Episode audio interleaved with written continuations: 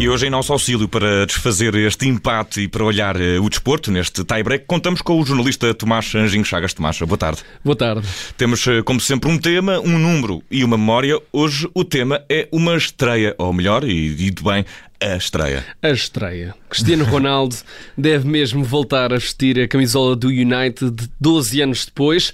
Ele foi expulso depois de bisar no jogo contra a Irlanda e de bater outro recorde.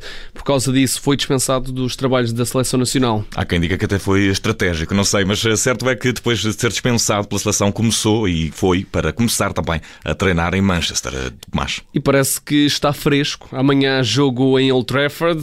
Manchester United vai receber o Newcastle e até há pouco a grande pergunta era se Cristiano Ronaldo se iria estrear. Eu digo era, porque há bocado o treinador acabou de desfazer as dúvidas. Solskjaer disse que CR7 vai mesmo jogar amanhã.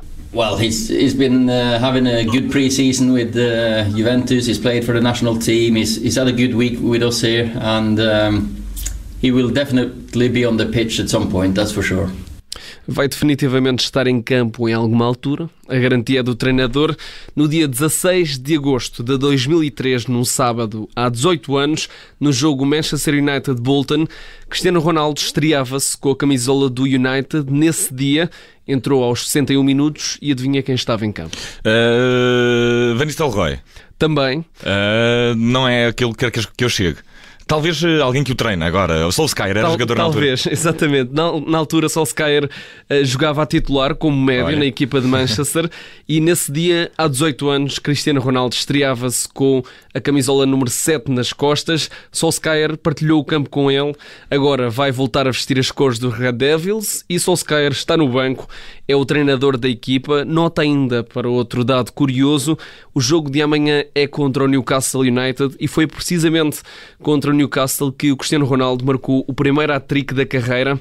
Eles que se cuidem. É, os Geordies não devem estar nada, nada felizes com o que nada. está para vir este fim de semana. E no tie-break de hoje escolhemos um número e esse número é uh, avultado hoje. Três, ou pelo menos quatro dígitos. Quatro dígitos. mil, é o número quatro mil, redondo. Dígitos. Número mil porque é o número de jogos que José Mourinho vai cumprir na carreira durante este fim de semana.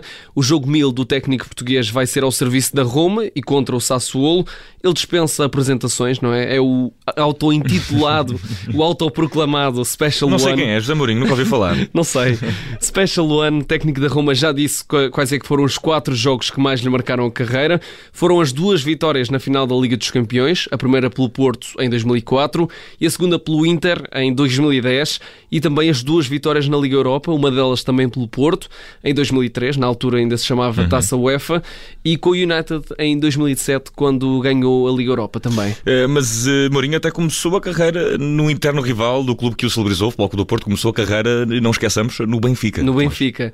Foi há mais de 20 anos, na época 2000-2001, quando aceitou o convite do então presidente João Vale Azevedo para comandar o Benfica. O primeiro jogo foi contra o Boa Vista e ele até perdeu por um uhum. zero.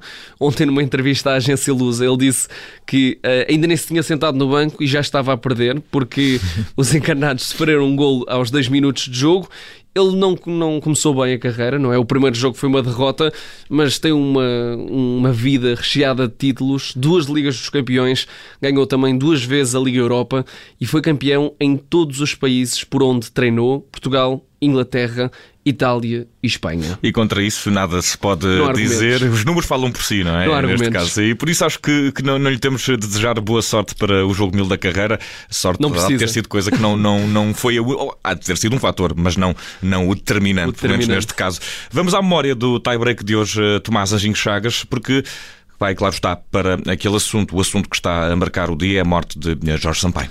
Vai para, vai para ele, ele que morreu hoje aos 81 anos. O antigo Presidente da República era um conhecido e assumido apaixonado por futebol, assumido sportinguista. Fazemos da memória dele a nossa, olhamos para uma história que ele contou numa entrevista em que Jorge Sampaio deu ao Canal 11. Lembra um jogo que foi ver com o pai ao Jamor, onde chegou mesmo a chorar. Tinha seis anos. O primeiro grande embate com o Estádio Nacional foi, e eu, seis anos, foi quando se jogou o Portugal-Inglaterra e que aquela célebre equipe inglesa, com Stanley Matthews, Billy Wright, etc., que, digamos, ganhou por 10 a 0. Uh, um jogo memorável, não é? Portanto, eu aos 3 a 0 estava a chorar e o meu pai disse: Bem, já que viemos, tens que aguentar até ao fim. Foi, foi penoso, foi penoso. Doutor, que idade tinha nessa altura? E 6, 6, 7, nasci em 39, portanto isto foi em 46. Uh, inesquecível, completamente inesquecível. Era outro futebol, era outra.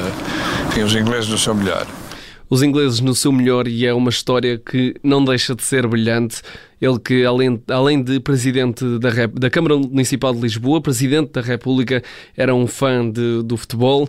Hoje, aos 81 anos, morreu, mas viveu intensamente. Com 6 anos, chorou ao ver Portugal perder 10-0 contra a seleção inglesa no estádio do Jamor. Fica por aqui este tie-break com esta homenagem a Jorge Sampaio, também um grande amante do desporto, um grande amante do futebol. Tomás Agin Chagas, a mim resta-me desejar-te boas férias. Muito obrigado. Merecidas.